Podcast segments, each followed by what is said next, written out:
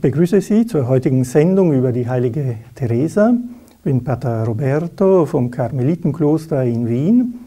Heute habe ich das Thema gewählt Schweigen bzw. Sammlung. Das sind zwei verwandte Themen in der Lehre der heiligen Teresa über das Gebet. Die heilige Teresa, wissen wir, als äh, Lehrerin, Meisterin des inneren Gebetes, hat mehrere Werke geschrieben, Anleitungen zum Gebet und verschiedene Abhandlungen über das geistliche Leben. Zum Thema Schweigen, was übrigens auch mit dem Thema Einsamkeit, also Zurückgezogenheit äh, natürlich äh, zusammenhängt, ist es interessant zu bemerken, dass die heilige Teresa an sich von Natur aus äh, eine sehr extrovertierte Person war. Und wie passt das zusammen zur Betonung äh, des Schweigens in ihrer Lehre? Früher hat man die Karmeliten oder die Karmelitinnen einfach so, so bezeichnet, das sind die, die schweigen. Im Orden war es, ist immer noch, aber früher viel strenger, eben so wichtig, diese Praxis des Schweigens. In der Regel der Karmelitinnen steht festgeschrieben, wie viele Stunden am Tag äh, man zu schweigen hat, aber gleichzeitig ist genau auch beschrieben, wie, äh, zu welchen Stunden man reden darf oder fast soll untereinander. Also das Thema Schweigen, sich zurücknehmen von der Kommunikation mit den Mitmenschen, ist gut im Einklang, also ist ausgeglichen äh, in Bezug auf die, das Reden, die Kommunikation. Nun, Heilige Teresa also eine sehr begabte Beziehungsperson, die sehr leicht mit Menschen auf Verbindungen und äh, Kontakte aufnehmen konnte und die aber von sich selbst äh, schreibt in der Autobiografie, seit der Kindheit und je älter sie wurde, umso mehr, hat sie auch im Inneren die Sehnsucht gespürt, sich in die Einsamkeit zurückzuziehen, also eine Pause zu machen vom Umgang mit äh, vielen Menschen. Sie war wirklich eine sehr begabte Person in dieser Hinsicht. Beziehungen zu pflegen, wurde auch sehr, sehr geschätzt, äh, war sehr beliebt. Nun, äh, wie hat sie das realisiert? Natürlich örtlich auch eine gewisse Einsamkeit, aber äh, bewusst auch innerlich durch das Schweigen nach außen und durch den Versuch auch innerlich zum Schweigen zu kommen. Nun, was hat Schweigen mit Gebet zu tun? Das brauche ich Ihnen natürlich nicht zu, zu erzählen, zu erklären. Aber für die Lehre der heiligen Teresa, für das innere Gebet, hat das eine zentrale Bedeutung. Dieses Schweigen, diese Zurückgezogenheit, dieses sich sammeln in sich selbst, hat äh, jetzt nichts mit einer Trennung von der Außenwelt zu tun. Also es ist nicht ein Schweigen, ein Flüchten, ein sich verschließen, sondern es ist ein Schweigen, um gegenwärtig zu sein, also um für jemanden da zu sein. Für jemanden, das ist für Teresa Jesus. Jesus Christus, der anwesend ist, der gegenwärtig ist und auf den ich meine Aufmerksamkeit voll und ganz ausrichte, auf diese Gegenwart des Herrn. Und da schreibt sie natürlich, ist das jetzt kein Gegensatz zum Umgang mit Menschen oder zum Umgang mit der Realität. Dazu schreibt sie auch einiges. Aber sehr wohl in Zeiten des Gebetes versuche ich mich ausdrücklich und ausschließlicher auf seine Gegenwart hier und jetzt und in meinem Inneren zu fokussieren, könnte man sagen. Also ich sammle mich, ich versuche in mich einzukehren und äh, die Kommunikation nach außen zu reduzieren, um besser zuhören zu können. Das ist ihr Ansatz, der natürlich auch sehr gut belegt ist in der christlichen Tradition. Schweigen also nicht, um sich zu verschließen, sondern ganz im Gegenteil, um sich zu öffnen. Zu öffnen für jemanden, der zu mir spricht, der hier in meiner Nähe ist, zu diesem Freund, mit dem ich Umgang pflegen soll.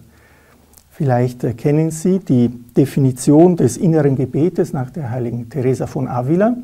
Es ist ein freundschaftlicher Umgang, also ein Umgang in Freundschaft, eben mit einem Freund, bei dem wir gerne alleine sind, alleine also, weil wir wissen, dass er uns liebt.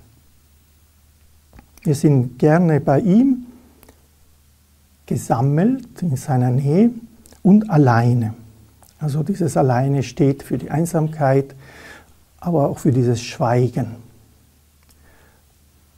Nur wichtig ist, dass man davon ausgeht, dass ein Freund da ist, bei dem ich äh, schweigen kann, auf den ich hören kann. Nun, wir wissen, dass das nicht immer leicht ist im Gebet, so wie ich auch im konkreten Leben. So schreibt Theresa auch natürlich, dass das jetzt nicht automatisch ist und das äh, Schweigen, die Zurückgezogenheit auch eine Art Disziplin ist. Das muss man wollen erst einmal. Das ist eine Entscheidung. Herr, jetzt in dieser Stunde versuche ich zu schweigen, damit du sprechen kannst.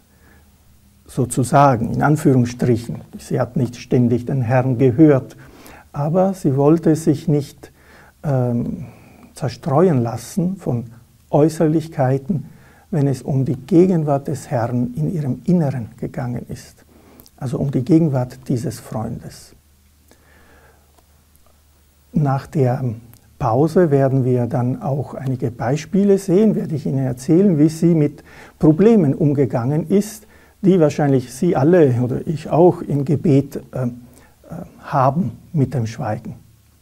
Aber als wichtiger Punkt noch einmal, das möchte ich Ihnen noch einmal ans Herz legen, versuchen Sie, das Schweigen im Sinne der Heiligen Teresa nicht als Abbruch einer Kommunikation zu verstehen, sondern als Öffnung für eine stille Gegenwart des Herrn.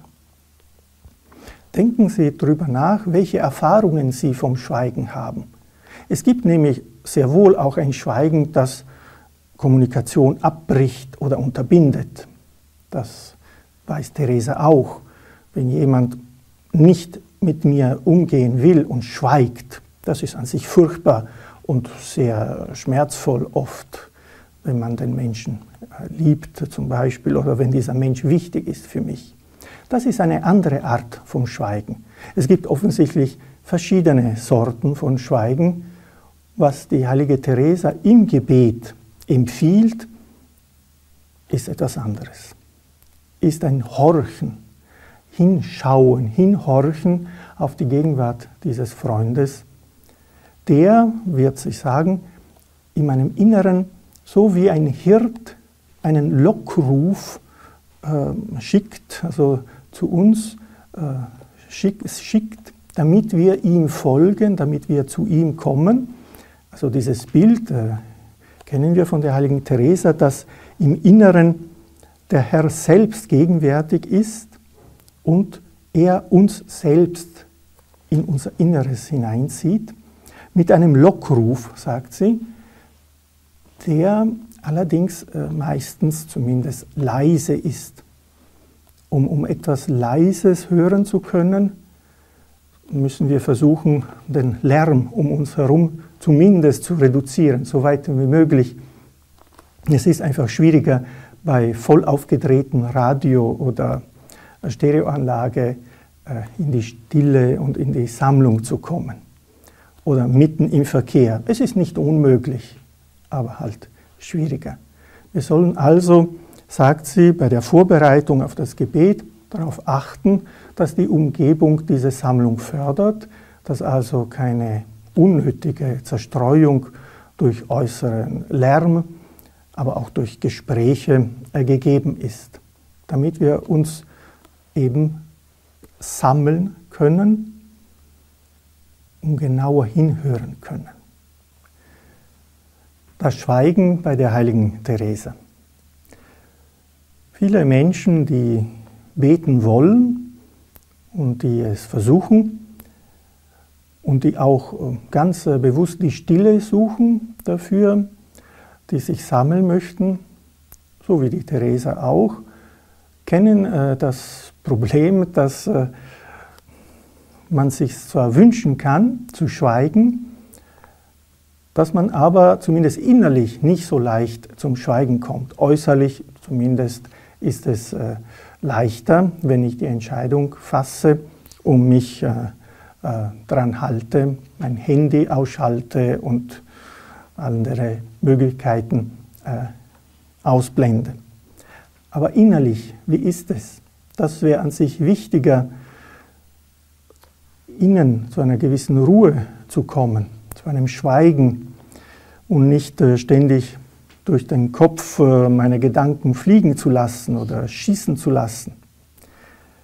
Die heilige Teresa äh, macht uns Mut und gibt uns auch Trost gewissermaßen, indem sie in ihrer umfangreichen Lehre über das innere Gebet deutlich sagt, dass die innere Stille, das innere Schweigen im Wesentlichen eigentlich ein Geschenk Gottes ist, dass wir also vor lauter Bemühungen äh, trotzdem nicht in der Lage sind, per Knopfdruck können wir sagen, oder durch das Einüben einer Technik, würden wir moderner sagen, irgendwie automatisch leer zu werden oder still zu werden. Das ist auch nicht das Ziel ihrer Bemühungen. Sie äh, sagt vielmehr, wir sollen sehr wohl das äußere Schweigen pflegen. Das, äh, dazu verpflichtet sie auch die Ordensgemeinschaften, die nach ihrer Regel äh, leben, um die Sammlung zu fördern. Aber innerlich sollen wir uns keinen Zwang antun. Also keine Gewalt anwenden. Das ist wichtig für die heilige Teresa, dass wir mit unserem Inneren, mit uns selbst nicht so mit Gewalt und Kraft umgehen äh, müssen, zwar mit Entschiedenheit, sehr wohl, aber nicht mit Gewalt. Innerlich kennen wir wahrscheinlich alle, kommen einfach Gedanken, Beschäftigungen mit gewissen Themen oder vielleicht Personen, Stimmen, wie auch immer unsere Fantasie arbeitet. Und das ist nicht gleich schlecht, sagt die heilige Teresa. Es liegt in unserer Natur, dass unsere Fantasie eben, unser Verstand auch zum Teil selbsttätig arbeitet und uns etwas äh, vor, vor den Augen stellt im Inneren. Nur der Herr wird langsam und auch nicht beständig und auf einmal, also immer wieder in uns eine Sammlung erwirken, die uns den Unterschied äh, spüren lässt zwischen normalen Blabla und einer tiefen Sammlung, wo ich ganz gegenwärtig bin, wo ich äh, seine Nähe vielleicht nicht spüre, aber erahnen kann, weil ich mich ganz ausgerichtet empfinde und erlebe auf diese Gegenwart des Herrn. Es ist auch die erste Form des eingegossenen Gebetes, also des gottgeschenkten Gebetes, das Gebet der inneren Sammlung. Das Innere dieses Zentrum des Menschen wird in die Gegenwart Gottes geführt und den ganzen Menschen mit seiner seelischen Kraft und allen Sinnen wird sich sammeln auf die Gegenwart des Herrn. Wie ein guter Hirte, habe ich äh, vorhin gesagt, äh, mit einem sanften Pfeifen lockt er uns in seine Wohnung und ruft uns. Sie schreibt, eine solche Macht hat das Pfeifen des Hirten, dass die Sinne und die seelische Kraft des Menschen die Äußerlichkeiten, die sie entfremdet hatten, aufgeben und sich in die Burg begeben. Man verliert weder die Sinne noch die seelische Kraft, aber sie befassen sich alle vollständig, einheitlich, wenn auch vielleicht nur für einen Augenblick. Sie beschäftigen sich mit Gott. Viel öfter beschäftigt sich die Seele, also der Mensch im Gebet, mit sich selbst oder mit welchen Gedanken, die einem so interessant vorkommen, besonders wenn es still wird äh, haben wir die größten Einfälle und die interessantesten Gedanken kommen uns in den Sinn. Und verlockend ist, sagt Theresa, sich dann in diesem inneren äh, Gebet, sich eben mit den Gedanken zu befassen oder womöglich mit den Gefühlen, die auftauchen, als äh, sich mit der Gegenwart des Herrn selbst. Das sollten wir, sagt Theresa, sehr wohl als Ziel haben, als Absicht. Ich gehe in das innere Gebet hinein, in die Stille, ich betrete, ich klopfe an sozusagen an meine innere Burg, in meine Seele, wo Gott, wo Jesus Christus lebt und wohnt und trete ein in meine innere Welt, die für Theresa eine sehr weite, sehr große und sehr grundsätzlich sehr schöne ist. Und dort eben, das ist die Erfahrung der meisten Beter, begegne ich nicht gleich Jesus, sondern mir selbst, sagt ein, ein Spruch. Also vielen Sachen, Gedanken eben, Erinnerungen, Bildern, Gefühlen, die in mir herumschwirren und die ich vielleicht im Alltag durch den Lärm und durch die Zerstreuungen äh, schön brav verdrängt habe oder nicht angeschaut habe. Achten wir aber darauf, sagt uns Theresa, die Zeit des Gebetes nicht mit der Beschäftigung mit solchen Sachen zu, naja, zu verwenden, sondern mit Jesus selbst. Lassen wir uns also nicht fangen von diesen äh, inneren Regungen, die uns beschäftigen wollen. Nicht, dass diese Gedanken, sagt dann an einer anderen Stelle Theresa, böse wären oder schlecht wären. Vielleicht sind sie wichtig, vielleicht haben sie wirklich einen Sinn. Nur dafür haben wir viel Zeit außerhalb des Gebetes. Also außerhalb der Zeit, die wir ausdrücklich dem Gebet widmen. Wir haben meistens stundenlang am Tag Zeit, um zu grübeln über etwas, um, oder positiv ausgedrückt, um nachzudenken im Gebet, im inneren Gebet hätten wir die Chance, diese Gedanken, diese sonstigen äh, Bildern und so weiter aus unserem Inneren ein wenig stehen zu lassen, um uns auf Jesus, auf seine Gegenwart auszurichten. Und beachten Sie auch die Freundlichkeit allerdings, mit der Theresa diese Gedanken, diese innere Welt auch behandelt. Sie sagt nicht, auf keinen Fall jetzt sollten wir dieses Innere bekämpfen oder zur, zum Schweigen bringen mit Gewalt, sondern wir sollten uns mitten in diesem Geschehen, was in unserem Inneren ist, auf Jesus ausrichten. Also immer genauer hinhorchen, wo der Lockruf uns hinführt. Auf den sollen wir hören. Es sind natürlich Bilder. Wie macht man das? Wie, äh, wie schaut so ein Lockruf aus? Das ist natürlich eine andere Frage. Aber für uns ganz äh, wichtig bei der heiligen Teresa ist zu sehen die Freundlichkeit des Umgangs auch mit diesen Gedanken. An einer anderen Stelle, die ich hier habe, sagt sie Folgendes, ich wüsste nicht, warum wir diesen Verstand eindämmen oder abschneiden sollten. Das ist doch ein Teil von uns und ich sage jetzt mit eigenen Worten, ein, ein Gottes Geschenk, sollen wir laufen lassen, aber wir sollen bei der Sammlung bleiben, mit dem Willen, mit der Entscheidung. Sie verwendet das Bild von Pferden, die angekettet waren, angebunden waren und die auf einmal frei sind und die herumspringen, das wären unsere Gedanken, die wir im Alltag gut ordnen, sonst könnten wir den Alltag nicht meistern. Und in der Stille freier werden, dann sind es herumspringende Pferde. Aber ich soll versuchen, in meinem inneren Schweigen zu bleiben, das heißt nicht auf die Pferde zu, also aufzuspringen und mit zu hüpfen. Das ist ein interessantes Bild, was uns vielleicht hilft, und Vertrauen gibt, es ist möglich, im Schweigen, in der Sammlung zu bleiben, auch wenn in meinem Inneren äh, laute Gedanken und Bilder sich äh, melden. Für Teresa ist es notwendig, aber auch möglich. Und sie lädt uns dazu ein. Am Ende der Sendung lade ich Sie ein, auch die heilige Teresa als Fürsprecherin zu nehmen, besonders für ihr eigenes Gebetsleben, sei es äh, unruhig oder ruhig, wie auch immer das auch ist. Teresa möge Ihnen, mir auch immer wieder zeigen, dass ein Schweigen sinnvoll sein kann, dass wir das Schweigen suchen sollen und dass dieses innere Schweigen, diese innere Ruhe, dieser innere Friede schließlich auch möglich ist.